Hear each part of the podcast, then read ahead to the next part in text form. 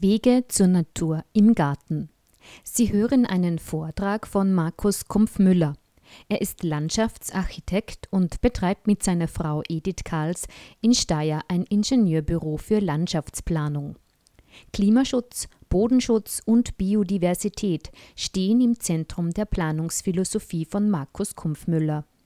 In vielen Gemeinden ist er als Berater, Planer und Referent tätig und arbeitet innovative, nachhaltige Projekte aus. Immer mit dem Ziel, die Lebensqualität von Menschen, Pflanzen und Tieren zu steigern. Als Vorstand des Revisa-Netzwerkes und auch als Klimabündnisbetrieb setzt er sich für klimaschonende und biodiversitätsfördernde Lösungen ein. Der Vortrag Wege zur Natur im Garten wurde gemeinsam von den beiden Vorsitzenden des Ausschusses für Naturschutzangelegenheiten und vom Ausschuss für Familie, Umwelt und Klima der Gemeinde Willering, von Frau Doris Eisenriegler und Frau Petra Höllmüller organisiert und fand am 17. März 2022 statt. Aufnahme und Gestaltung Sabine Traxler. Wege zur Natur im Garten bin Landschaftsarchitekt, das heißt, ich habe auf der BOKU studiert vor langer, langer Zeit. Damals hat es noch Landschaftsökologie und Landschaftsgestaltung geheißen. Das Büro heißt Büro für Landschaftsplanung. Das hat mit diesen Befugnissen in der Wirtschaftskammer zu tun. Im Grunde genommen geht es immer darum, bei Landschaftsplanung, Landschaftsarchitektur, die Dinge, die Räume zu gestalten, die nicht von den Architekten und nicht von den Verkehrsplanern und Straßenbauern so quasi besetzt werden. Und das ist in Summe ganz schön viel. Im Laufe des Vortrags werde ich auf viele dieser Dinge auch eingehen, um die es dabei geht.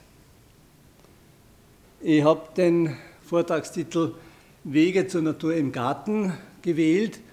Das ist ein Motto, unter dem ich eigentlich jetzt schon ziemlich lange arbeite wir haben vor, ich glaube mittlerweile ist 15 Jahre her, für die Naturschutzabteilung des Landes Oberösterreich ein Buch schreiben dürfen und mehrere Broschüren, oder eigentlich sind es drei Bücher, die wir auch alle unter diesem Titel geschrieben haben. Ganz bewusst der Plural. Es gibt nicht nur einen Weg, es gibt viele Wege, wie man Natur in Gärten hineinbringen kann. Es gibt viele Möglichkeiten, die auch ganz stark mit den jeweils individuellen Neigungen und Anliegen zu tun haben sollen. Vorweg einmal ein paar Impressionen. Das sind lauter Bilder aus unserem eigenen Garten. Unser Garten ist in Steyr am Stadtrand, gleich oberhalb der ursprünglich Steierwerke, dann MAN und jetzt eben der Betrieb, der von äh, Siegfried Wolf übernommen worden ist. Und der Garten hat ungefähr 2000 Quadratmeter, ist im Grunde genommen ein alter Garten. Der 1932 ist das Haus gebaut worden und war das eben eines dieser Häuser, wo Mitarbeiter von den Steierwerken gewohnt haben. Und wir haben das vor 25 Jahren übernommen und dann von einem normalen ähm, Siedlergarten mehr und mehr zu einem sehr naturnahen Garten entwickelt und dabei auch sehr viele Dinge selber ausprobiert, die wir dann eben immer wieder bei unseren Planungen verkaufen, wenn man das so nennen will.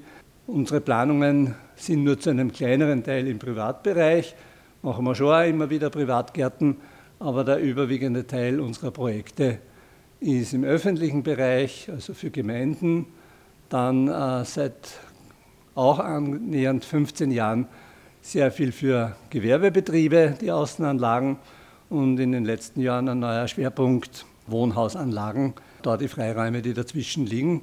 Und alles zusammen äh, sind also ganz wichtige Räume. Vielleicht eine ganz interessante Zahl.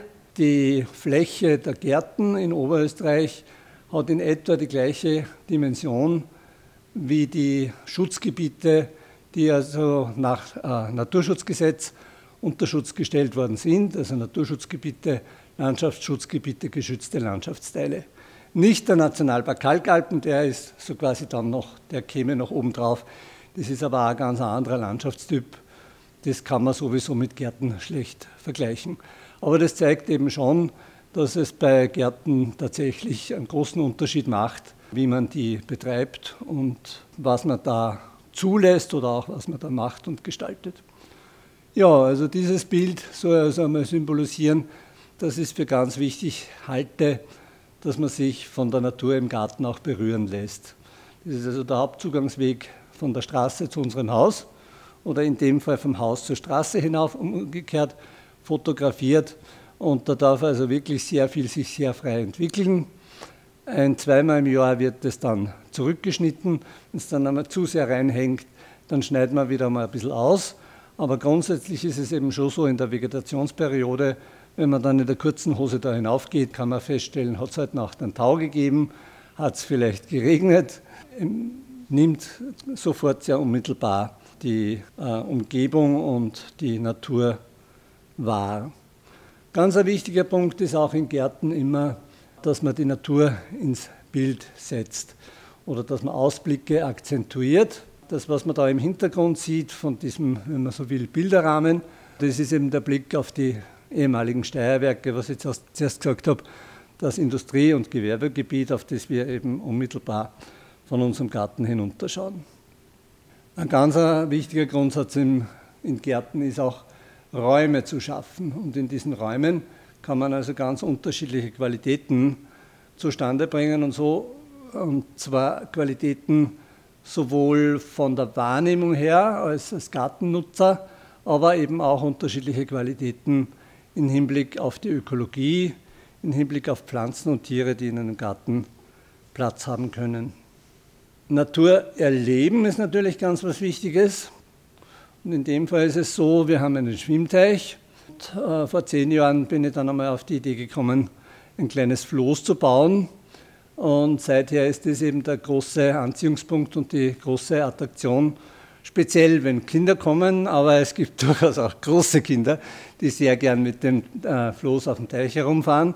Und man gewinnt dadurch natürlich eine andere Perspektive, als wenn man nur draußen äh, steht und da hineinschaut oder auch, äh, wenn man da drinnen schwimmen geht, weil man ja doch äh, das Gewässer vom Floß aus viel weniger stört und dadurch die Libellen, die Frösche, die Molche, die da drinnen sind, viel besser beobachten kann.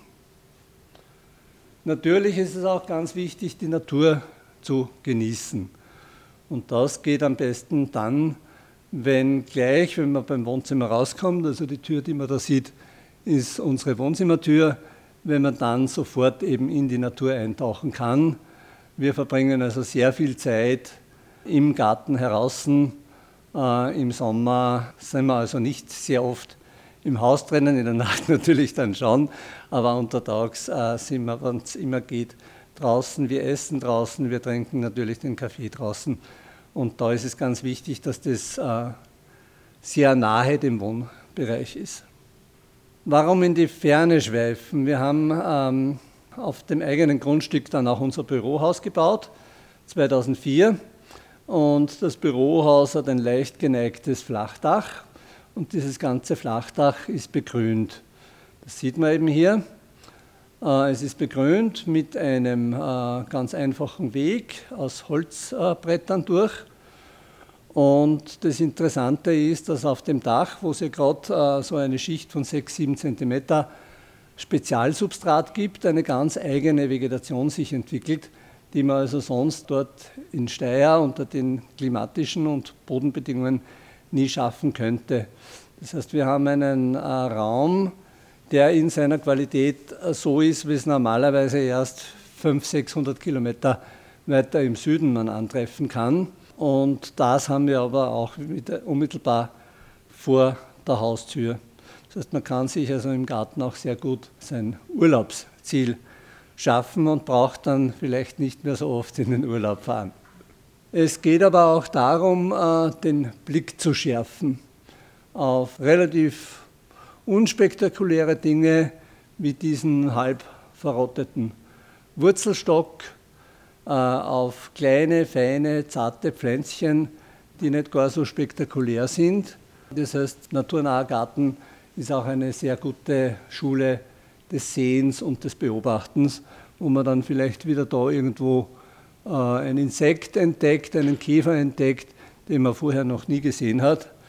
Und nachdem ja heute das Fotografieren schon so einfach und so billig geworden ist, kann man dann äh, eben im Fotografieren wieder Dinge festhalten, die man dann, wenn man sich das Foto in der Vergrößerung am Schirm anschaut, äh, oft selber gar nicht wiedererkennt, weil äh, man Dinge sieht, die man mit freiem Auge eigentlich nicht sehen würde oder sehen könnte. Das ist jetzt einmal so der Überblick über den Garten, von dem ich jetzt die ganze Zeit gesprochen habe. Ganz ein wichtiges Prinzip, wenn man Natur in den Garten bringen will, äh, ist auch, dass man eine ausreichende Menge von Blüten hat. Und zwar Blüten möglichst über das ganze Jahr hinweg. Ich meine, im Winter wird es bekanntlich ein bisschen schwierig, aber selbst da gibt es Möglichkeiten. Aber grundsätzlich ist ganz wichtig, äh, sehr viele äh, Tiere brauchen ja die Blüten und die aus den Blüten resultierenden Früchte. Und je vielfältiger das Angebot an Blüten im Garten ist, umso mehr äh, tierische Besucher kann man dann auch erwarten. Da haben wir jetzt noch einmal unser Grundstück, den beiden Häusern, links also das alte Haus 1932 und rechts das neue, in einem etwas moderneren Stil gebaute, im oberen Geschoss Holzhaus mit eben diesem äh, leicht nach unten hin fallenden Dach. Und Sie sehen, es ist alles begrünt, teilweise sehr üppig begrünt, aber in verschiedenster Art und Weise begrünt. Wir haben also da das Element Wasser beim Teich. Wir haben dann da ein Stückerl äh, Rasenfläche mit äh, seitlich dann schon wieder angrenzenden zweimädigen Wiesen. Wir haben da den großen Apfelbaum, wo wir zuerst das Foto gesehen haben, der eben so ziemlich aus der Entstehungszeit des Grundstücks stammen dürfte. Also dem fehlen nicht mehr viel auf 100 Jahre. Dann haben wir da kleinere äh, Sträucher und Bäume. Da haben wir da unten eine größere Rasenfläche auch wieder am Rand dann mit einem einmädigen Saum. Das heißt, das ist dann eine Fläche, die nur einmal im Jahr gemäht wird. Wir haben dann da hier oben eine alte Garage, die wir stehen haben lassen, obwohl sie als Garage für die heutigen Autos natürlich ungeeignet ist. Äh, dann kann man es eben brauchen für die Fahrräder und E-Bikes, die wir mittlerweile haben. Und wir sind dann, eigentlich muss ich es umgekehrt machen, wie wir das Bürohaus gebaut haben, war klar, dass wir das Dach begrünen. Wir haben dann eben auch die neue Garage vom Büro äh, das Dach begrünt. Und das hat uns also so gut gefallen, dass wir dann im nächsten Jahr gesagt haben, jetzt werden wir die alte Garage auch noch begrünen. Äh, es sind jeweils unterschiedliche Mengen von Substrat drauf. Dadurch kann sich jeweils unterschiedlich, unterschiedliche Vegetation entwickeln.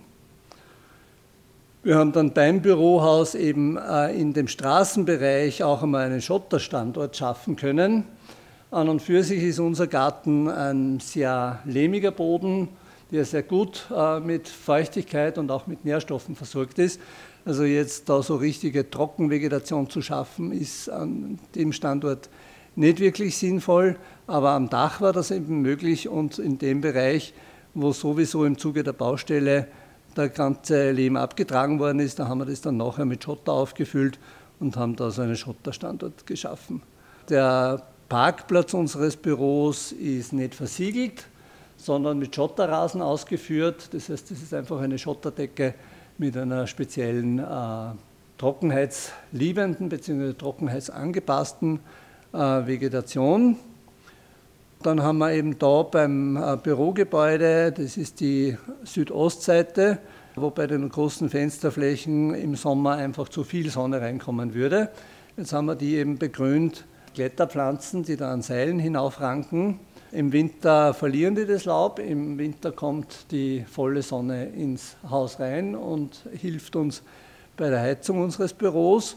Und dann im Frühling fangen die eben an auszutreiben und im Sommer, also ab Mitte Juni, ist es da äh, zu zwei Drittel zu. Also das Foto ist relativ nur aus einer frühen Phase. Mittlerweile wächst das im Sommer noch ein bisschen stärker zu und das äh, ist dann eigentlich ideal im Gleichgewicht. Wir brauchen keine zusätzliche Beschattung, sondern das macht alles die Natur eigentlich von selber. Dann haben wir eben da auch bei dem äh, Autostellplatz äh, noch eine Begrünung gemacht mit Seilen, die also da drüber hängen und die eben auch diesen Platz beschatten. Vielleicht auch da noch so ein Detail, die Zufahrt zur Garage ist jetzt nicht vollflächig betoniert, sondern das sind die Flächen, wo man mit, äh, mit den Rädern drüber fährt, ist befestigt und der Keil dazwischen Es ist also genau ausgetüftelt, wie das mit dem Einschlagen eben funktioniert, äh, dass man mit den Reifen äh, auf der befestigten Fläche ist, aber sich dazwischen Vegetation entwickeln kann und dadurch der Unterboden vom Auto auch immer wieder schön abgebürstet und gereinigt wird. Das waren jetzt einmal so Gustermacher. Und jetzt müssen wir aber doch auch mal ein bisschen die Realitäten eingehen.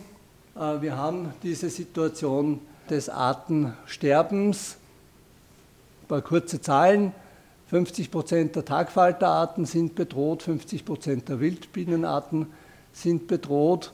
Und besonders interessantes Forschungsergebnis ist man eben 2017 dann draufgekommen ist und ist da durch die Medien gegangen, dass nicht nur seltene Arten bedroht sind, sondern dass auch die gesamte Biomasse an Insekten in den letzten Jahrzehnten massiv zurückgegangen ist. Und zwar eben damals in diesen 20 Jahren, zwischen 1989 und 2017, um 76 Prozent. Also das ist wirklich massiv. Die Älteren unter uns können das dann immer ganz gut nachvollziehen. Wenn man sich erinnert, vor 30, 40 Jahren, wenn man mit dem Auto gefahren ist, dann war im Sommer die Windschutzscheiben irgendwann einmal total verdreckt und man hat das einfach reinigen müssen über kurz oder lang, weil man sonst nicht mehr ausgekriegt hat. Eben in den letzten Jahren ist das eigentlich nicht mehr notwendig. Daraus kann man so quasi mit dem gesunden Menschenverstand auch nachvollziehen, dass diese Studie, die in Deutschland eben gemacht worden ist, tatsächlich die Realität widerspiegelt und jetzt nicht nur an irgendeinem Ort in Deutschland, sondern tatsächlich zumindest für Mitteleuropa auf jeden Fall repräsentativ ist. Jetzt höre ich aber auch schon wieder auf mit diesen negativen Botschaften, weil ich finde, die Zeit ist eigentlich zu schade. Man hört das eh in den Medien eigentlich täglich. Mein Ansatz ist immer eher mm, zu versuchen, Strategien aufzuzeigen und bevor man Strategien aufzeigt, muss man aber mal ein bisschen verstehen, um was denn in dem Ganzen eigentlich geht. Und da ist so diese Nahrungspyramide für mich ganz was Wichtiges. Die Ökosysteme funktionieren eben so, dass es an der Basis einmal Produzenten geben muss. Produzenten von Biomasse. Das ist also jedes Gras, äh, jeder Baum, jeder Strauch, jede Blume ist ein Produzent. Deren Teile werden von irgendwelchen, meistens relativ kleinen äh, Tieren, zum Teil aber schon natürlich auch größeren, wenn ich jetzt an Rehe oder Hasen denke, gefressen. Das sind dann die sogenannten Konsumenten erster Ordnung, in dem Fall symbolisiert durch eine Heuschrecke, aber da gehören genauso die Bienen, die Schmetterlinge dazu oder die Raupen. Und die werden dann wiederum von Konsumenten zweiter, dritter Ordnung und so weiter gefressen und jedes Mal bei jeder Stufe äh, in dieser Pyramide wird die Menge an Biomasse natürlich geringer. Und zwar mit einem Faktor ungefähr 1 zu 10. Also als 100 Kilo Grünmasse von mir aus wären äh, dann 10 Kilo Heuschrecken, wenn man so will, oder dann 1 Kilo irgendwelche Schlangen und dann 0,1 Kilo oder 10 Decker Eule, wenn man so will. Das zeigt aber, wenn ich jetzt Eulen haben will in einer gewissen Menge, dann muss ich zuerst einmal eine ganz breite Basis haben. Es bringt überhaupt nichts, wenn ich jetzt tolle Eulenschutzmaßnahmen mache und, und Nistkästen für Eulen aufhänge, wenn ich die Basis nicht habe. Und das ist im Garten genau das Gleiche wie im großen Stil im Naturschutz. Äh, man muss immer das Ganze im Blick haben. Jetzt haben wir zuerst gesagt, das ist eine Pyramide. Eigentlich stimmt es nicht ganz. Das sind natürlich alles nur so Denkmodelle. Das zweite Wichtige, um Natur zu verstehen, ist, dass Natur in Kreisläufen funktioniert. Und da ist eben ganz wichtig äh, diese Darstellung vom Stoffkreislauf mit äh, drei wichtigen Gruppen, eben einerseits die Produzenten, andererseits die Konsumenten und jetzt kommt noch was Neues dazu, was zuerst auf der Folie nicht dabei war, die Destruenten. Weil nämlich äh, die Produzenten werden eben gefressen und wir wissen alle bei dem Fressen, ich habe zuerst gesagt, Faktor 1 zu 10, was ist denn mit den anderen 90 Prozent? Das ist eben zum Beispiel Kot und der Kot bleibt über oder das sind zum Beispiel tote Tiere, weil irgendwann stirbt jedes Lebewesen ab. Bei den Pflanzen ist es auch nichts anderes. Die wachsen und bei uns im Herbst fallen die Blätter ab ja, und eigentlich, was passiert mit den Blättern? Ne? Die müssten ja eigentlich immer mehr und mehr und mehr werden. In den Städten tut man das meistens alles abtransportieren, weil das ist ja nicht Laub, sondern da sagt man ja, das ist Dreck. Aber in Wirklichkeit sind die abgestorbenen Teile wichtig, da steht es eh, Kot Tierleichen, weil dann eine ganze Gruppe von Lebewesen wieder davon lebt.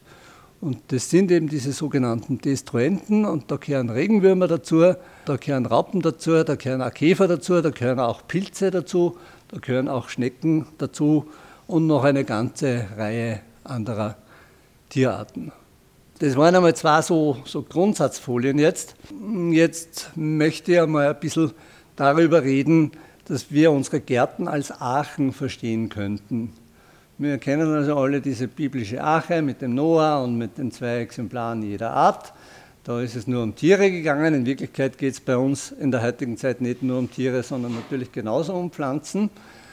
Und die hat es früher in reicher Fülle in der Kulturlandschaft gegeben, die hat es in den Bergen gegeben.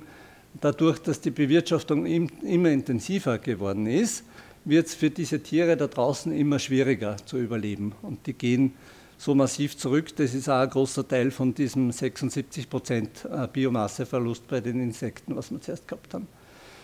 Und man ist vor ungefähr 50 Jahren, also ein gutes Stück nach dem Zweiten Weltkrieg, dann draufgekommen, dass aber eigentlich in den Städten auch ziemlich viele Arten leben können, obwohl man auf den ersten Blick ja erwarten würde, Stadt ist ja das Fremdeste, weil da sind lauter Gebäude, da sind lauter Parkplätze und so weiter.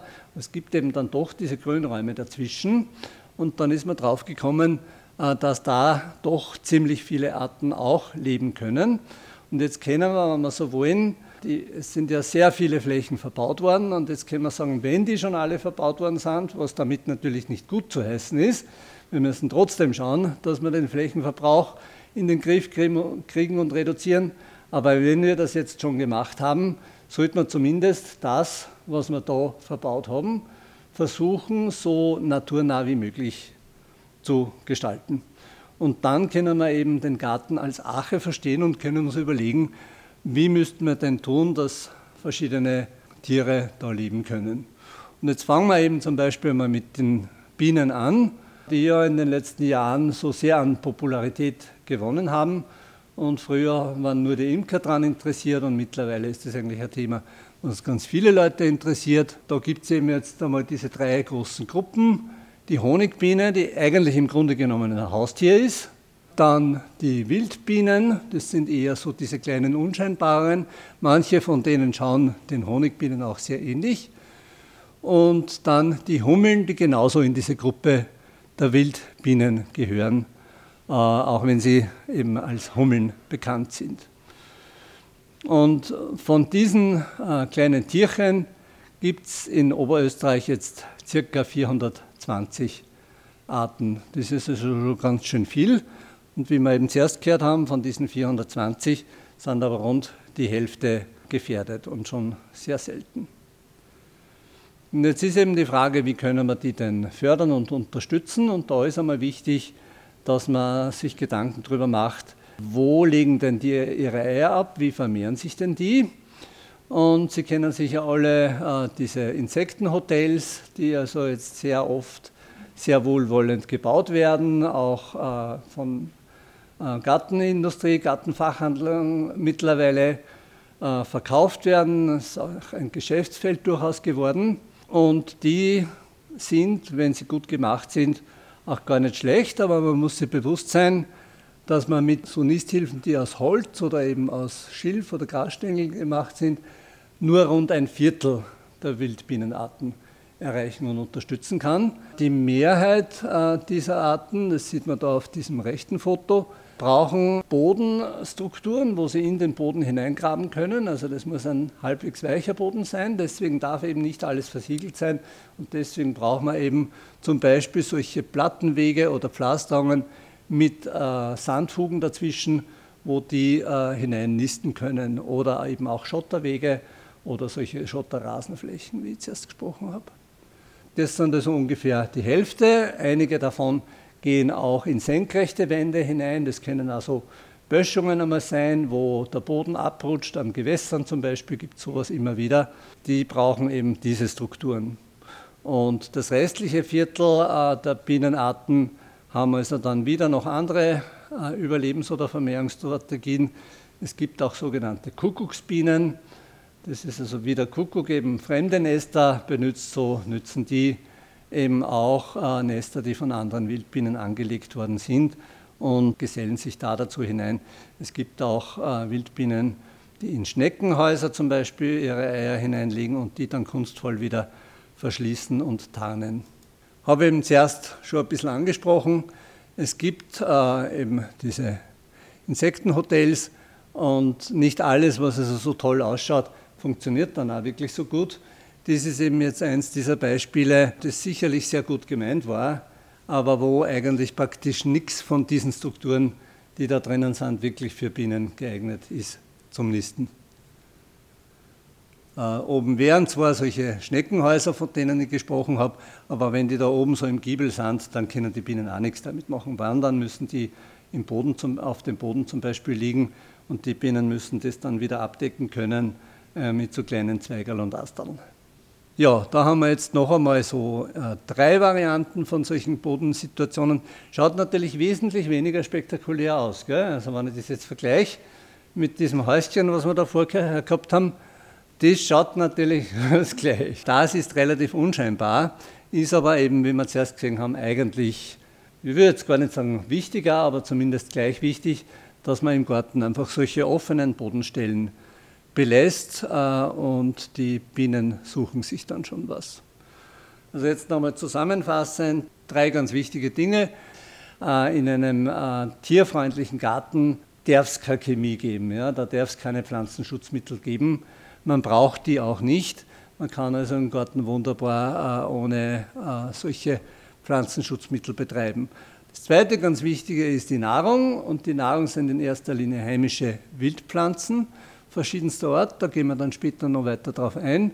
Das dritte sind eben solche äh, Nisthilfen. Und das ist jetzt was wesentlich Einfacheres und wesentlich weniger Spektakuläres als dieses tolle Häuschen, was wir zuerst gesehen haben. Aber wir sehen, da gibt es noch ein paar äh, Löcher, die offen sind, aber die meisten von denen sind besetzt worden. Und das ist jetzt nichts anderes als ein Stück Hartholz, wo mit einem guten Bohrer äh, verschiedenen Durchmessern zwischen 2 und 9 mm eben in relativ engen Abständen, aber unregelmäßig Löcher hineingebohrt werden sind.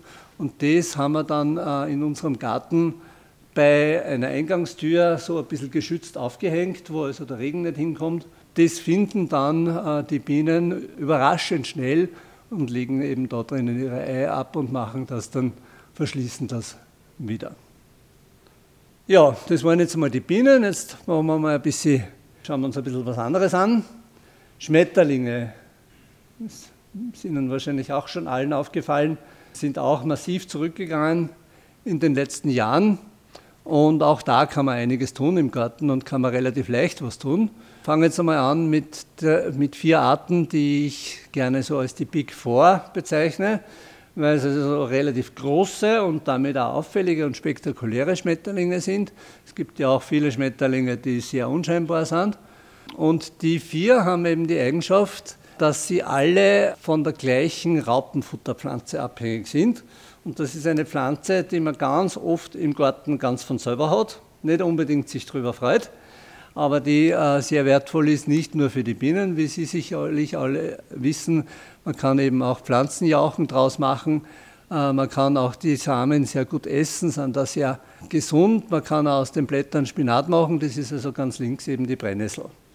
Da haben wir jetzt einmal den äh, kleinen Fuchs und den Admiral als Schmetterlinge äh, aber damit es diese Schmetterlinge geben kann, muss es zuerst die Raupen geben oder eigentlich müssen nur zuerst die Eier geben, die von Schmetterlingen auf der Brennnessel abgelegt werden. Die schlüpfen dann, die fressen dann eben die Brennnesseln zusammen. Und wenn man jetzt eine gewisse Anzahl äh, von diesen Schmetterlingen haben will, dann reicht da nicht irgendwo ein kleines Stangerl äh, von, dem, von der Brennnessel, sondern das muss schon ein gescheiter Fleck sein. Also da reden wir schon von einem Quadratmeter. So ein Buschen äh, muss man da mindestens im Garten zulassen und muss man dulden und muss man aushalten, damit man dann auch die äh, Chance hat, in seinem eigenen Garten diese tollen Schmetterlinge zu fördern. Die anderen beiden, von denen ich eben gesprochen habe, die auch von der Brennnessel profitieren, sind noch der Distelfalter und das Tagpfauenauge. Die Schmetterlinge sind dann auf verschiedenen Pflanzen, wobei es so ist, dass äh, bei sehr vielen Schmetterlingen vor allen Dingen rosa äh, und pink blühende Pflanzen sehr attraktiv sind und sehr gerne angeflogen werden. Das ist das eine. Und das zweite ist, dass äh, sehr gerne Blüten angeflogen werden, die so eher lange Röhren haben, wo die Schmetterlinge mit den Rüsseln dann den Nektar entnehmen können. Da haben wir eben beispielsweise beim Distelfalter die Flockenblume, die jetzt zwar keine Distel ist, aber sowohl die Distel als auch die Flockenblume gehören zu den Korbblütlern. Also das ist eine Familie und hat eine ähnliche äh, Blütenstruktur und Blütensituation. Das Tagpfauenauge ist jetzt von diesen vier Fotos, die ich da gehabt habe, kleine Fuchs ist auch auf der Flockenblume da zufällig gewesen. Der Admiral ist auf dem Blutweiderich. Blutweiderich ist auch eine ganz tolle Pflanze äh, im Garten, eine heimische Wildpflanze, die sehr, sehr dankbar ist, auch von, sie, von ihrem Blütenverhalten. Gerade im Spätsommer, wo man immer gar so viele äh, heimische Pflanzen haben, blüht die sehr lange und, und sehr spektakulär mit dem kräftigen Pink. Das Tagpfauenauge ist eben jetzt von den vier Fotos das eine Beispiel, was durchaus auf einer Gartenpflanze wächst, also das ist jetzt keine äh, Wildpflanze, und zwar auf einer Herbstaster. Also das waren jetzt Beispiele, die von dem ganz banalen, von der ganz banalen Brennnessel profitieren, die man in der Regel eh hat und nur wachsen lassen muss. Äh, dann gibt es aber etliche Schmetterlinge, die brauchen ganz bestimmte Raupenfutterpflanzen, die man normalerweise in Gärten nicht hat, weil die einfach gärtnerisch nicht so interessant sind. Und ich habe Ihnen jetzt als Beispiel da einmal ein Foto vom Sechsfleck Widerchen äh, reingetan, das auf dem Hornklee, in dem Fall auch als Schmetterling ist, aber vor allen Dingen eben den Hornklee äh, für die Raupen braucht. Wenn man eben diese etwas selteneren Schmetterlinge haben will, äh, bei den Bläulingen, die gehören auch da dazu, die profitieren auch von verschiedenen Leguminosen, also Schmetterlingsblütlern, wie eben zum Beispiel von dem Hornklee oder auch vom Hauhechel. Das ist also eine rosa blühende Wildpflanze aus der Gruppe der Leguminosen. Und äh, auf dem Foto links sieht man eben, dass der Hornklee äh, auf trockenen Standorten sehr gerne wächst, auf sonnigen, warmen Standorten, so wie in dem Fall an einem Straßenrand auf einem Gehsteig, der halt nach 30 Jahren der Asphalt dann aufgebrochen ist und sich Risse gebildet haben. Und da hat er sich eigentlich von selber angesiedelt und man muss ihn nur lassen. Und wenn man ihn lässt, dann kann man eben äh, diese Schmetterlingsarten auch fördern und unterstützen. Da haben wir also jetzt nochmal als Beispiel einen Bläuling, von dem ich gesprochen habe. Die sind also jetzt schon immer ganz so spektakulär, wesentlich kleiner, aber wunderhübsch, wenn man die genauer anschaut. Dann kann man im Garten natürlich auch Käfer äh, fördern und unterstützen. Und da habe ich jetzt einmal ein Foto von einem Moschusbock mitgebracht. Wie kann man die Käfer unterstützen? Für die Käfer ist es ganz wichtig, oder für viele Käfer ist es ganz wichtig, dass es Totholz im Garten gibt. Damit man eben Totholz im Garten hat, ist es ganz wichtig, dass man nicht zu ordentlich ist. Die meisten unserer Gärten äh, haben das Problem, dass wir eben uns in den letzten Jahrzehnten das so angewöhnt haben, dass Gärten immer aufgeräumt werden. Es gibt den, äh, die Grünschnittabfuhr von den meisten Gemeinden oder man kann es zu den Sammelplätzen bringen. Man legt nicht einmal mehr einen Komposthaufen an, weil das einfach zu viel Arbeit ist. Man lässt das alles wegbringen und dann hat man einen sauberen, ordentlichen Garten. Aber die Tiere empfinden das ganz anders. Ja. Das, was wir als sauber und ordentlich empfinden, ist für die die absolute Wüste. Und das, was wir als Unordnung empfinden, ist für die das Paradies. Und der Moschusbock braucht eben solche toten Stämme. Zum Teil bei manchen Käfern sind es eher Äste. Die Leuchtkäfer zum Beispiel brauchen eher zartere äh, Reisig, was an schattigen Orten äh, im Garten liegt. Und wenn man das liegen lässt, dann hat man die Chance, dass man im Juni auch wieder einmal Leuchtkäfer beobachten und sehen kann. Dann kommen wir noch zu einer anderen Tiergruppe. Vögel im Garten sind natürlich auch ganz was Tolles. Da haben wir jetzt zum Beispiel die Meisen als eine Gruppe, die ja sehr sympathisch sind und die man sehr gerne beobachtet. Meisen brauchen Nisthöhlen und Nisthöhlen können sie nur dann anlegen, wenn es auch alte Bäume oder alte Baumstämme gibt. Wenn man nicht äh, jeden Baum dann, wenn er alt wird, gleich umschneidet, sondern wenn man schaut, dass man das einfach noch stehen lässt. Da sehen wir, dieser Kirschbaum da rechts, der lebt durchaus noch, aber da hat es eben schon Marscheteile gegeben äh, und dann hat wahrscheinlich ein Specht einmal die Vorarbeit geleistet und dann ist eben, äh, können die Meisen hineingehen und können dort äh, selber das fertig ausbauen und können da drinnen nisten. Kann natürlich auch Nistkästen aufhängen, aber das eigentliche Ziel sollte sein, den Tieren wirklich die natürlichen Strukturen zu schaffen in den Gärten. Die Gruppe der Reptilien, Kriechtiere, ist ja auch eine ganz spannende Gruppe. Und was man relativ leicht im Garten fördern kann, das sind Blindschleichen. Und die Blindschleichen, die brauchen wiederum eben entweder Komposthaufen, und in dem Fall ist das jetzt kein typischer Komposthaufen, sondern der sogenannte Asthaufen, wo man einfach äh, alte, abgestorbene Äste oder Stammstücke auf äh, kreuz und quer aufschlichtet und daraus so Kästen schafft. Und da kann man dann eben Heu, Laub äh, hineinschlichten. Und äh, wenn das an einem warmen, sonnigen Standort steht, da kann man dann im Frühling eben die Blindschleichen entdecken. Die können sich da sehr gut äh, vermehren und aufhalten.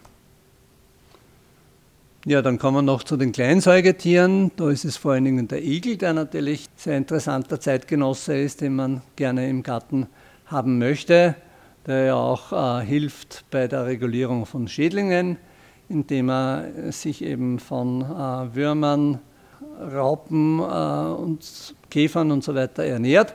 Der braucht eben auch wieder solche Laubstrukturen, durchaus auch gerne einmal mit einem Wurzelstock, wo man dann darunter, wo er sich darunter dann einnisten kann und wo er dort eben überwintern kann. Igeln halten ja bekanntlich einen Winterschlaf und müssen dann eben im Winter die Zeit bis eben jetzt so ungefähr Mitte, Ende März äh, dort ungestört sich aufhalten können.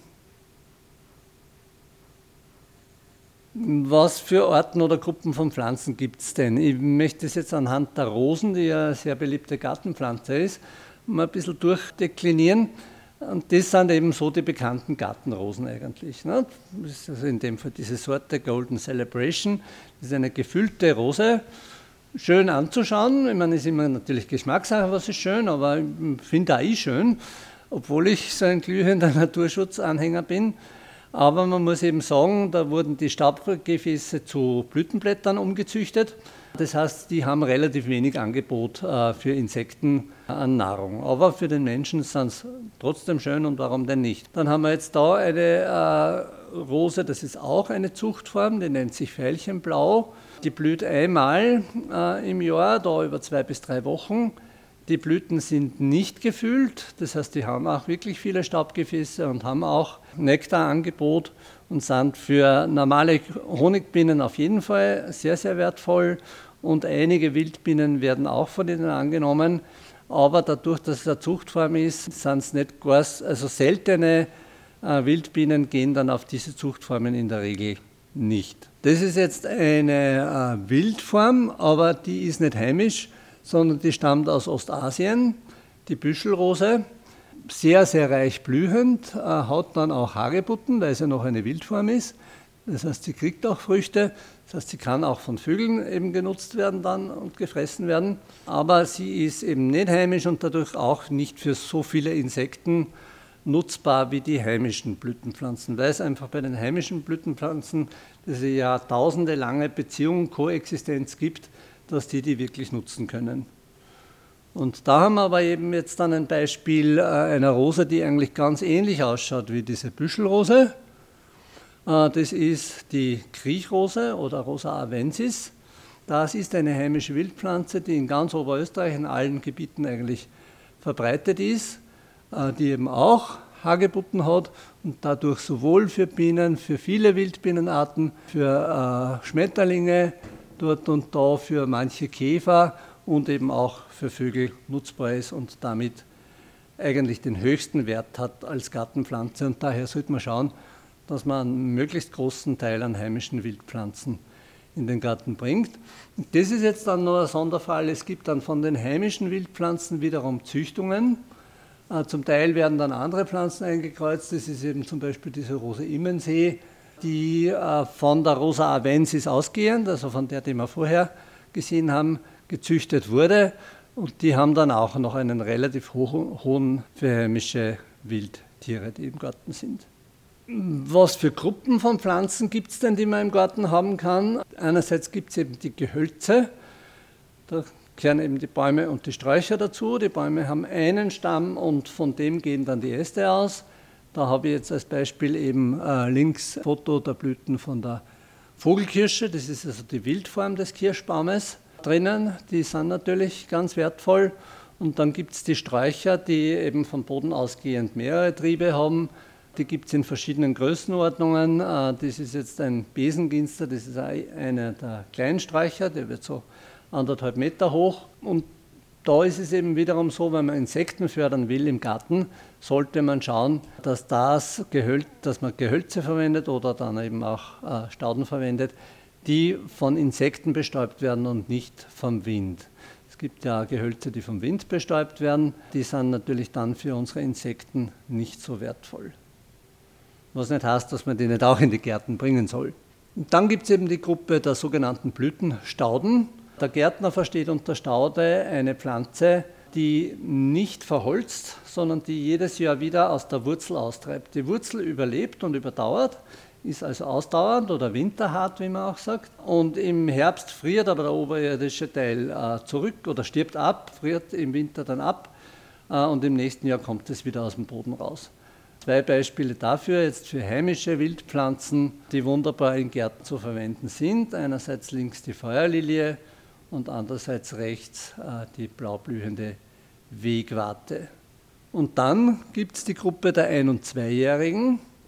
Äh, das heißt, das sind Pflanzen, die nicht ausdauernd sind, äh, sondern, eh, wie der Name sagt, die Einjährigen, die keimen aus dem Samen, blühen im gleichen Jahr noch und sterben dann wieder ab.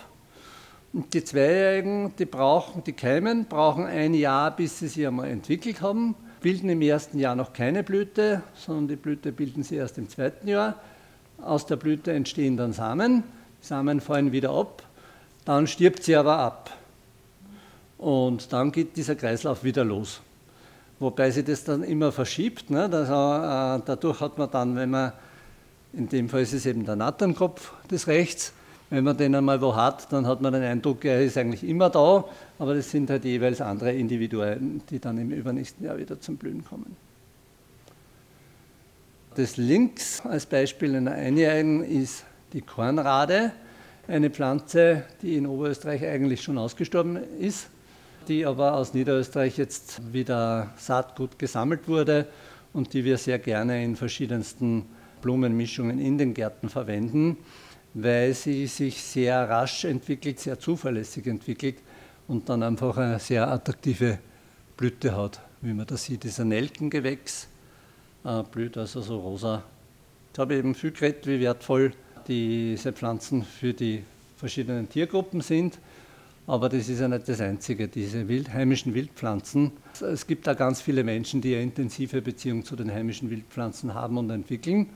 Und wir merken das immer wieder, wenn wir solche Dinge im öffentlichen Raum dann anpflanzen, dass eben wirklich alle Altersgruppen eben von der Schwester da, die schon sehr betagt ist, die eben hinausgeht und das Speisezimmer dann einen kleinen Strauß pflückt, der dann am Tisch aufgestellt wird, bis hin eben zum kleinen Mädchen, das einfach so reflexhaft dann anfängt, einen Blumenstrauß zu pflücken. Diese Dinge haben einfach ganz eine starke da gibt es eine ganz starke Beziehung zu unserer Existenz auch. Ja, und jetzt möchte ich Ihnen noch ein paar Situationen zeigen über den Privatgarten hinaus, wo man denn, äh, was man denn eigentlich alles mit Wildpflanzen machen kann. Ich habe eben eingangs gesagt, dass wir als Büro, und das ist nicht normal für Landschaftsplanungsbüros, die meisten arbeiten eher mit, mit Gartenpflanzen, mit Kulturpflanzen, aber wir haben eben äh, vor 15 Jahren eigentlich sind wir dazu, wir haben immer schon sehr viel mit Wildpflanzen gearbeitet, aber seit 15 Jahren äh, arbeiten wir wirklich fast ausschließlich mit denen und haben jetzt in ganz vielen Gestaltungsbereichen, die, die man halt so antrifft, mit denen zuerst einmal erste Projekte gemacht, weil das doch ziemliches Neuland ist. Also vor 30 Jahren hat es kaum jemanden gegeben, der das gemacht hat. Dann hat es in der Schweiz eher begonnen, dann ist es über Deutschland nach Österreich weitergegangen und mittlerweile gibt es eben einige Planer, einige Ausführungsbetriebe, einige Gärten, die sich der Arbeit mit Wildpflanzen verschrieben haben und die eben dadurch äh, naturnahe Gestaltungen in unsere Siedlungen reinbringen wollen. Und das fängt eben an äh, bei so ganz minimalen Topfbepflanzungen. Auch die kann man ohne weiteres mit heimischen Wildblumen bepflanzen. Das rosablühende ist eben die Kartäusernelke oder Steinnelke, sagen auch viele Leute dazu. Im Hintergrund, was da so blau blüht, äh, ist die rundblättrige Glockenblume. Man kann Fensterkisten wunderbar mit äh, Wildpflanzen äh, bepflanzen.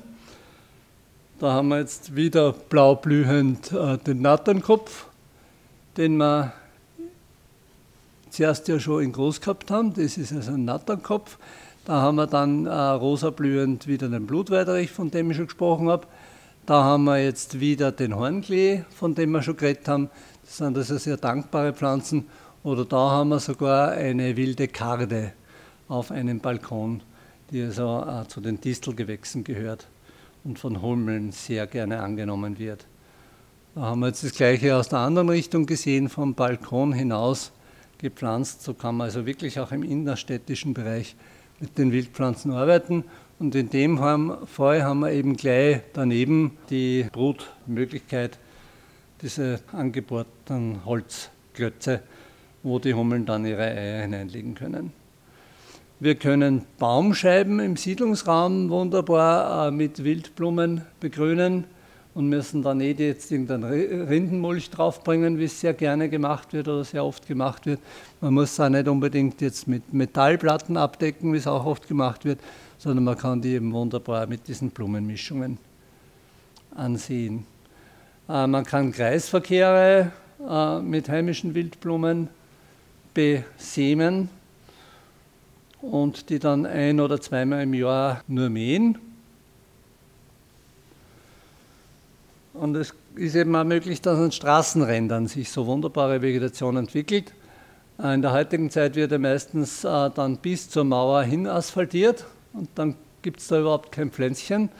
Das ist aus unserer Siedlung eine alte Situation, die wahrscheinlich vor 30, 40 Jahren oder so äh, gebaut worden ist. Da hat man dann noch 60 cm entlang der Gartenmauer gepflastert mit Granitpflaster, dann einen Leistenstein als Abschluss da vorne. Äh, und in den Fugen hat sie von selber entwickelt, also das hat sicher niemand angesät, sondern da ist irgendwann eben diese Glockenblume, das ist in dem Fall die Ackerglockenblume, hat sie da angesiedelt und hat also die ganze Fläche übernommen. Und das ist ja da gleich ein ganz anderes Bild äh, von so einer Siedlung. Und da brauche ich mir dann auch keine Sorgen machen äh, um die Tempobeschränkung, weil in so einer Situation, da brauchst man eben dann nicht mehr mit 60, 70 durch, sondern da werden dann die 30, die in unserer Siedlung vorgeschrieben sind, auch tatsächlich eingehalten. Da haben wir jetzt das gleiche Prinzip an einem Gehweg im Grunde genommen äh, bewusst nachgebaut. Der Gehweg ist sehr komfortabel mit Betonpflastersteinen gestaltet. Da kann man also ganz wunderbar gehen und man sieht es auch mit Rollstuhl oder Rollator fahren. Und am Rand haben wir aber dann gesagt, da darf jetzt nicht überall die Steine hineinschneiden, wie es sonst üblicherweise gemacht wird, damit da bis zum letzten Fleck alles versiegelt ist, sondern wenn dann ein Stein aus ist, dann hört man eben auf und füllt diesen restlichen Fleck von äh, 10 cm einfach mit Schotter auf. Und dann haben wir ganz gezielt eben diese Blumenmischung eingesät. Und wir sehen da im Vordergrund eben den Klatschmann, da haben wir jetzt wieder den Natternkopf und ja, es sind noch etliche andere Pflanzen auch da drinnen. Da kann man auch kleinflächig einfach ein bisschen Vegetation hineinbringen und da können aber schon wieder ganz viele äh, Insekten dort sich bedienen und äh, ihre Nahrung suchen. Man kann Zäune wunderbar begrünen mit Kletterpflanzen. In dem Fall rechts eben die Alpenklematis, das ist die zweite bei uns heimische Klematisart, kommt normalerweise relativ selten und nur im Gebirge vor, kann man aber durchaus auch in unsere Siedlungen da hereinbringen. Und auf dem linken Foto ist es jetzt eben diese rosa blühende Berganemonenwaldrebe, von der ich jetzt erst gesprochen habe. Die ist nicht bei uns heimisch, aber eben wie gesagt bei den Kletterpflanzen, da finde ich, darf man das ein bisschen großzügiger sehen. So wie überhaupt das natürlich kein Dogma ist. Man kann natürlich auch in den Siedlungen weiterhin Gartenpflanzen verwenden, aber das Ziel wäre einfach, äh, den Anteil der heimischen Wildpflanzen deutlich zu erhöhen. In normalen Gärten, wenn man jetzt zum Beispiel in Baumschul- und Gärtnerkataloge schaut, äh, dann sind 80, 90 Prozent der Pflanzen nicht bei uns heimisch. Oder wenn man in eine Gärtnerei geht und so zwischen den äh, Regalen durchgeht und schaut, was da ist. Also ich glaube, es wird kaum eine Gärtnerei geben, wo, wo 10 Prozent auch nur erreicht werden. Da geht es genau darum, dieses Verhältnis ein bisschen umzudrehen und in Richtung 80, 90 Prozent heimischer Wildpflanzen zu kommen. Man kann Sickermulden, muss man nicht so machen, wie man es da links sieht, äh, als kurzgeschorenen Rasen, sondern man kann da äh, eben auch wieder diese blühenden Pflanzen hineinsehen. Äh, das ist jetzt ungefähr 15 Jahre her, dass man bei der Firma Schenker, das ist einer von diesen großen Logistikbetrieben, im Zuge eines Pilotprojekts einfach das, beides Fotos von der gleichen äh, Mulde die haben wir äh, eben punktuell bepflanzt mit Wildpflanzen und drei Jahre später hat es dann so ausgeschaut, wie das da rechts ist. Waren nicht nur die Insekten begeistert und die Vögel, sondern durchaus auch die Betriebsleitung, nämlich auch deswegen, weil man dann nicht mehr so oft da mähen muss und in so einer Mulde mähen mit dem Rasenmäher ist natürlich alles andere als lustig und das ist auch für den Rasenmäher nicht gut. Und wenn man da dann nur mal zweimal oder in dem Fall ist sogar nur einmal gemäht worden, äh, ist es natürlich auch arbeitstechnisch durchaus ein Vorteil. Man kann Eingangsbereiche zu Betrieben äh, mit heimischen Wildpflanzen ganz wunderbar gestalten. Der Betrieb kann damit ein Bekenntnis ablegen zu seiner äh, ökologischen und grünen und nachhaltigen Gesinnung. Dachbegrünungen haben wir eh schon einiges gesagt. Also großflächig sollten wirklich alles, was bei Neubauten äh, Dach, äh, als Flachdach ausgeführt wird, sollte begrünt werden. Das äh, sollte gar nicht mehr anders möglich sein. Der Stadt Linz ist das auch in ganz vielen Bebauungsplänen vorgeschrieben. Da ist es eigentlich Standard und da geht es auch. Und diesem Beispiel könnten also viele andere Gemeinden auch folgen wobei es eh eigentlich auch aus der Sicht des Betriebes schon Vorteile bringt, weil eben durch diese Begrünung ja das Dach gekühlt wird und die äh, Erhitzung im Sommer einfach geringer wird, weil das Abwasser wesentlich geringer ist beim Niederschlag. Diese, schon diese 10 cm Substrat ungefähr halten in etwa 50 Prozent des Jahresniederschlags zurück.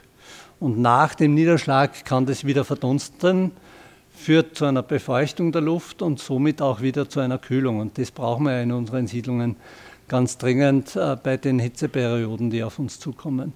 Das ist eine ganz wichtige Form der Klimawandelanpassung und mit der müssen wir jetzt beginnen und nicht erst 2030, 40, 50, wenn es dann wirklich schon mehr zum Aushalten ist. Dachbegrünung kann aber auch so ausschauen. Das ist also darunter ist eine Tiefgarage und da sind zwischen 50 cm und zum Teil sogar ein Meter Substrat aufgeschüttet worden dann kann man in so einer Situation eigentlich eine komplette Gartengestaltung machen mit ganz normalen Dingen. Da gibt es sogar einen Bachlauf da droben, da gibt es sogar einen Teich. Ah, das ist ein Gewerbeobjekt im äh, Softwarepark in Hagenberg. Und da gibt es eben einen Aufenthaltsbereich für die Mitarbeiter, wo die in den Pausen rausgehen können und entweder jausen oder plaudern, Projekte gemeinsam entwickeln oder sogar mit dem Laptop einmal herausarbeiten können. Privatgarten haben wir eh schon sehr viel eigentlich gesprochen. Man kann mit den Wildpflanzen eher so in dieser gepflegten gärtnerischen Art arbeiten als Blumenbeete. Man kann aber dann eben auch eher so mit etwas naturnäheren, wilderen Ansaaten arbeiten, wo das einfach so durcheinander wächst, wie es gerne wachsen möchte. Oder eben mit der klassischen Blumenwiese, wo eben so quasi der, der typische Vertreter in Oberösterreich die Margarete ist. Und wenn dann so eine Margarite im, im äh, Ende Mai, Anfang Juni zum Blühen beginnt, großflächig, das ist einfach immer wieder ein Hingucker. Dann wird eben einmal gemäht und dann wächst es wieder auf und im Herbst, im September, Oktober mäht man ein zweites Mal. Muss sich natürlich damit überlegen, äh, was macht man mit dem Mähgut. Ideal ist, wenn man selber Kaninchen hat, weil dann kann man es verfüttern. Aber ansonsten kann man das auch sehr leicht kompostieren äh, und dort eben irgendwo in einem hinteren Eck des Gartens äh, das ablagern. Und da profitieren dann eben wieder andere äh, Tiere davon, weil sie sich dort ansiedeln können. Ich habe eben auch schon gesagt, wir fangen jetzt auch in, Hoch-, in Wohnhausanlagen an, dass nicht alles routinemäßig abgemäht werden muss, sondern dass man da was Teile wachsen lassen kann. Wenn man dann in so intensiver genutzte Bereiche im öffentlichen Raum kommt, ist dieser Randstreifen immer ganz wichtig, dass wir sagen, wir lassen das äh, Gras nicht bis ganz zum Asphalt herstehen, weil es kommt dann in manchen Jahren vor, da ist es recht hoch gewachsen, dann regnet es einmal 14 Tage und dann geht vielleicht auch noch der Wind, dann fällt es um und dann liegt es am Weg und dann ist es sehr schwierig, was man dann eigentlich tut. Äh, in dem Fall sollte das passieren. Erstens passiert das dann eh viel seltener, wenn man es so macht, aber wenn es wirklich passiert, schlimmstenfalls liegt es dann auf dem Streifen und der Weg bleibt aber nach wie vor frei. Und der zweite Aspekt ist, dieses Bild gefällt natürlich vielen Leuten, wenn die Blumen blühen, aber es gibt auch Leute, die empfinden das einfach als schlampig und, und, und ungeordnet, weil wir es einfach über Jahrzehnte jetzt so gewohnt waren, es ist alles kurz geschoren worden. Und dann signalisiert aber dieser Streifen, wir haben diese Fläche nicht aus den Augen verloren, die wird nach wie vor betreut und da kümmert sich nach wie vor darum. Und es ist so ein gewisses Mindestmaß an Ordnung trotzdem auch da gewährleistet und ist so gesehen guter Kompromiss. Außerdem ist es auch durchaus so, äh, dass ja nicht nur das wertvoll ist, sondern die kürzer gemähten Bereiche. Da gibt es ja auch immer wieder Blumen drinnen, die blühen können die sind wiederum für andere äh, Insektenarten zum Teil interessant. Also das Wichtige ist wirklich, möglichst viele unterschiedliche Strukturen in einer Gartensituation zu schaffen und nicht alles einheitlich. Ja, anderes Bild von einer Wohnhausanlage aus Linz. Gemeinschaftsgärten sind natürlich auch so ein Thema. Auch da kann man dann, natürlich muss man Teile mähen, weil man will sich ja dort aufhalten, aber da kann man trotzdem eben Teile auch wachsen lassen und da in dem Fall zum Beispiel in der Mitte so eine äh, Insel einfach höher werden lassen. Ganz wichtig auch äh, pädagogische Einrichtungen, Schulgärten. Kinder haben ja zu Hause oft nicht mehr die Möglichkeit, solche naturnahen Strukturen kennenzulernen.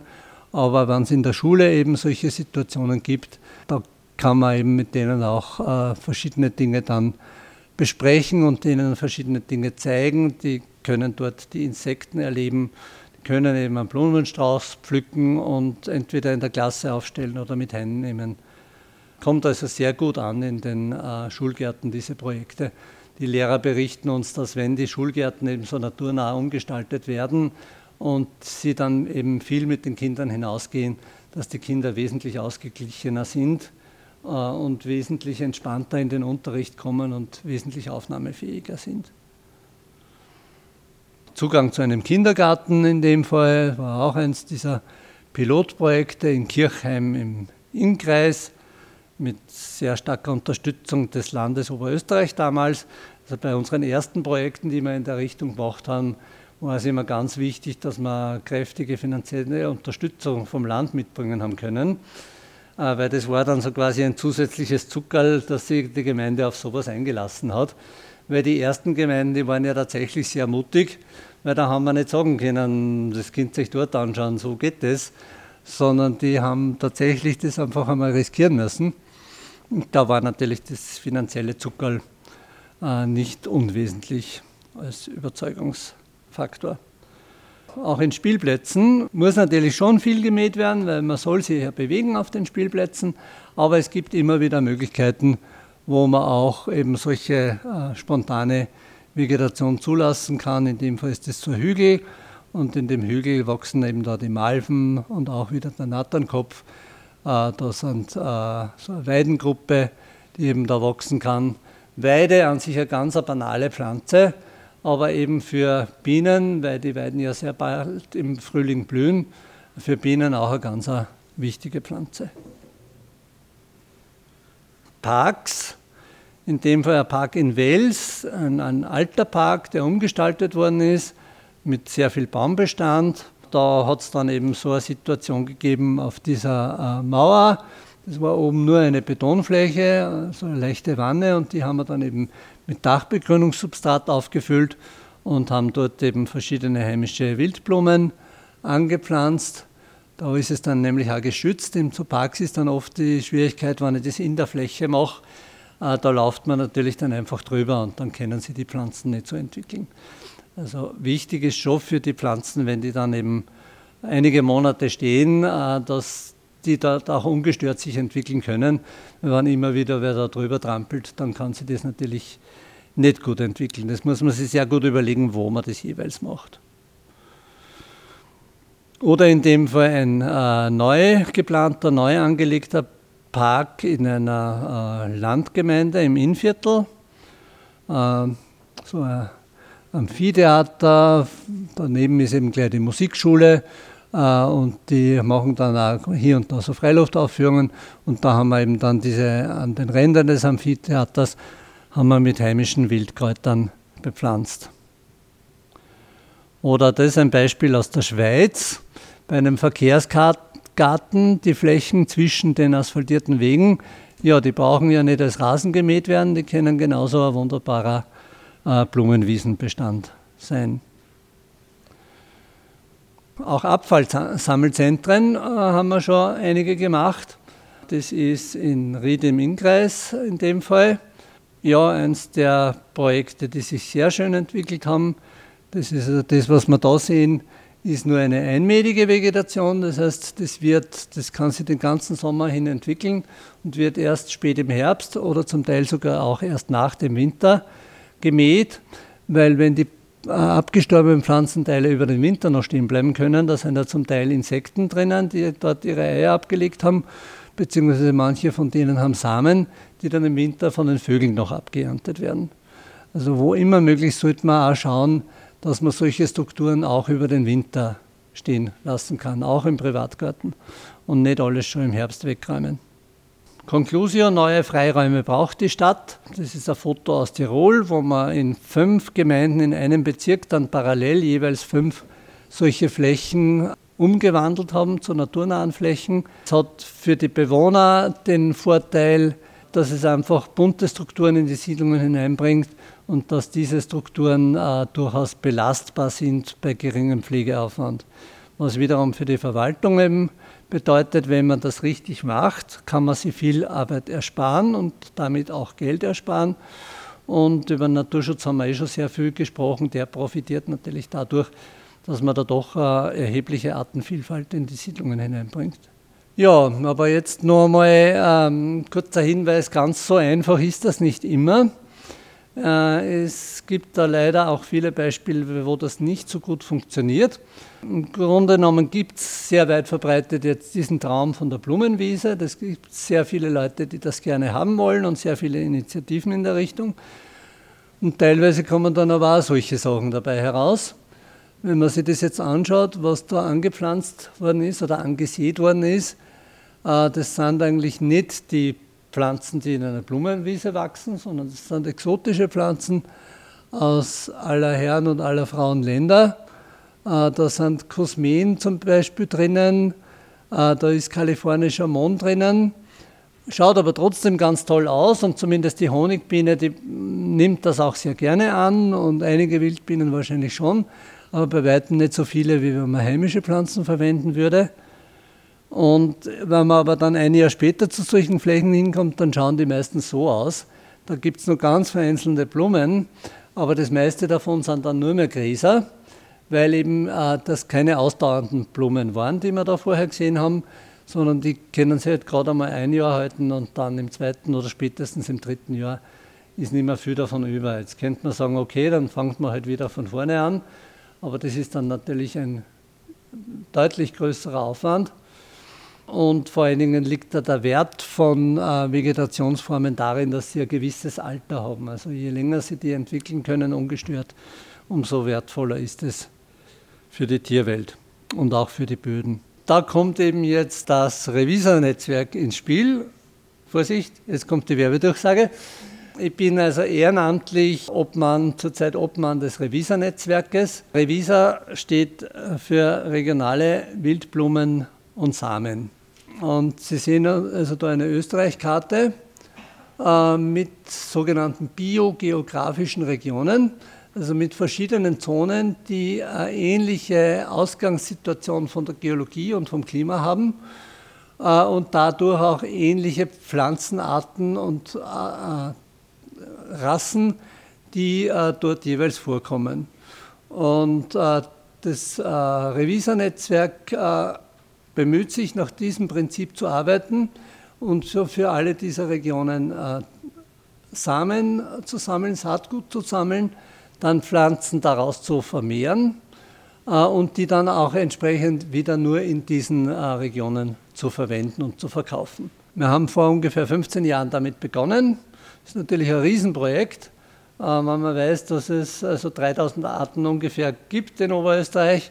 Da werden natürlich eh nicht alle gesammelt, sondern man beschränkt sie auf die Arten, die man gärtnerisch auch halbwegs verwenden kann. Aber das ist, bleibt trotzdem noch eine ziemlich große Anzahl übrig. Aber wir sind auf einem guten Weg und es gibt schon ziemlich viele Betriebe, die danach arbeiten. Und da steht eben Revisorzertifikat. Das ist ein Prüfverfahren, dem man nachverfolgen kann, dass eine Pflanze, die ich äh, kaufe, äh, wo die ursprünglich als Samen herstammt. Äh, das muss natürlich von einer externen Stelle überprüft werden. Und jetzt gibt es eben dieses Revisornetzwerk, wo verschiedene Berufsgruppen vertreten sind. Zum einen eben Berater und Planer, äh, so wie ich. Dann die Gruppe der ausführenden Betriebe, die dann eben Gartenanlagen zum Beispiel gestaltet oder baut oder äh, Pflanzungen vornimmt, Ansaaten vornimmt und die dann auch die Pflege übernehmen. Und dann muss es aber natürlich vor allen Dingen die Betriebe geben, die das Saatgut zuerst sammeln, die dann das Saatgut vermehren. Zum Teil wird dann aus quasi einem halben Kilo Saatgut, was es einmal wo gibt, äh, in Ackerkultur hunderte, tausende Kilo produziert, damit man das auch wirklich in größeren Mengen zur Verfügung hat. Und dann gibt es eben wieder noch andere Betriebe, die aus den Samen dann äh, Pflanzen machen, die man dann äh, dort kaufen und im Garten oder in öffentlichen Anlagen auspflanzen kann. Jetzt gibt es eben einerseits diese Betriebe, die äh, Saatgut produzieren. Da habt ihr eben jetzt die, äh, sind bis auf Kärntner Saatbau eben alle in Oberösterreich, weil der Schwerpunkt eben des Revisor-Netzwerkes oder auch die Wiege in Oberösterreich liegt. Auch das Vereinsbüro ist eben in Oberösterreich in unserem Büro. Äh, aber grundsätzlich haben wir schon Betriebe aus ganz, Oberö äh, aus ganz Österreich und mittlerweile haben wir sogar zwei Mitglieder aus Südtirol. Also das sind die Bezugsquellen für Saatgut. Das sind nicht viele. Also es ist nicht so, dass man da jetzt äh, in jeder Stadt oder in jedem Ort was hätte. Äh, Gerade beim Saatgut ist aber das das geringere Problem, weil das lässt sich auch sehr gut verschicken. Ähm, die genauen Adressen von diesen Betrieben findet man eben auf der Webseite Revisa Netzwerk. Kommt dann am Schluss noch einmal, äh, wird dann noch einmal eingeblendet. Und das sind eben jetzt die Betriebe, die äh, Stauden im Topfall produzieren, im sogenannten TB9. Ganz wichtig ist, wenn man solche Projekte im öffentlichen Raum macht, das Thema Information. Ich habe es eben zuerst schon gesagt, nicht alle Leute äh, sind gleich begeistert von sowas. Die meisten Leute sind aber mittlerweile schon, haben schon mal gehört, dass Naturschutz wichtig ist, dass Biodiversität wichtig ist, dass Bienen wichtig sind, aber man muss es dann schaffen, das äh, miteinander in den Köpfen in Verbindung zu bringen. Und da kann es eben helfen, wenn dann dort zum Beispiel eine Tafel steht, warum man das macht und was das ist. Man soll darüber reden, äh, man soll einfach auf möglichst vielen Informationskanälen das kommunizieren. Also einerseits gibt es unsere Webseite vom Büro. Wir haben also ziemlich viele unserer Projekte recht gut äh, dokumentiert mit äh, Fotomaterial. Das kann man gerne eben auch als Link weiterschicken damit sich jemand äh, was darunter vorstellen kann, wie sowas dann ausschaut.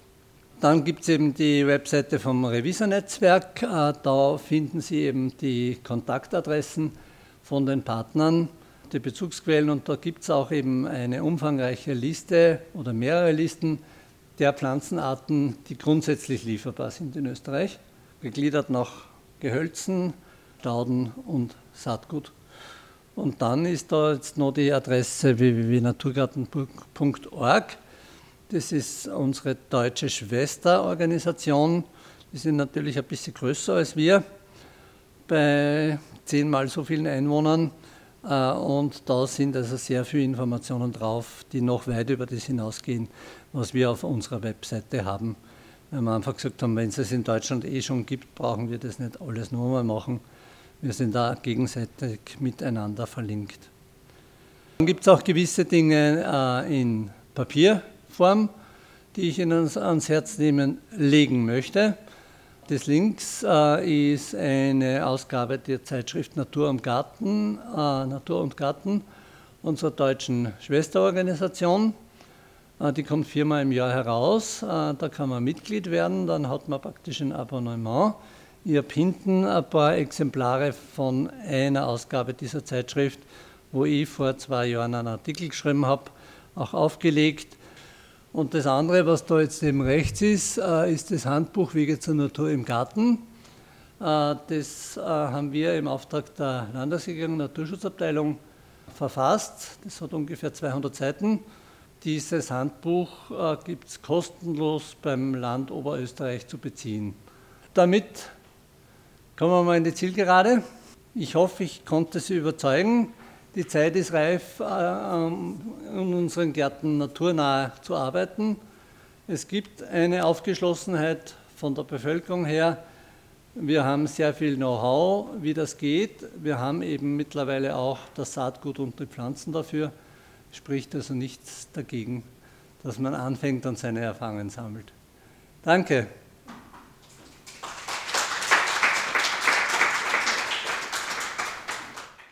Zu dem Thema Natur im Garten können wir folgende Informationen empfehlen.